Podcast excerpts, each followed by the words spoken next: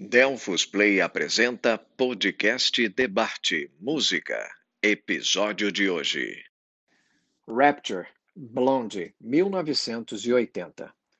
Qual não terá sido a frustração do Sugar Hill Gang quando seus colegas de New Wave do Blonde tiraram a sorte e Rapture se tornou o primeiro hip hop a chegar ao primeiro lugar das paradas?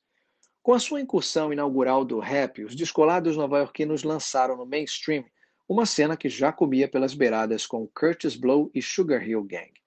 Rapture, o segundo single de Alto American a ser lançado depois de The Tide is High, começa com uma paródia no time do trocadilho do título.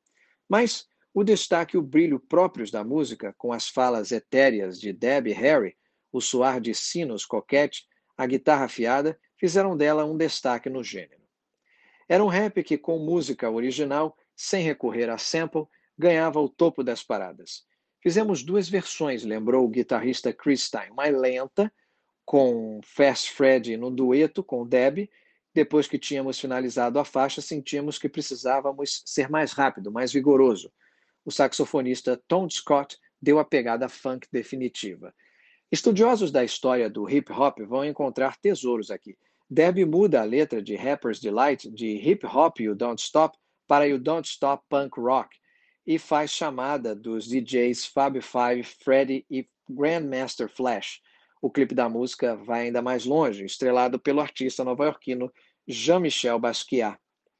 O tema da invasão marciana aponta para uma sequência de The Attack of Giant Ants do álbum Blonde, 1976.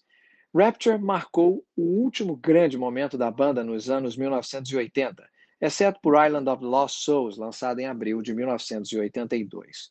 Mas a amplitude de sua influência do rock rap garantiu que o grupo permanecesse bem no coração do pop. Esta é uma produção Delphos Play. Para maiores informações, visite as redes sociais arroba Delphos Play.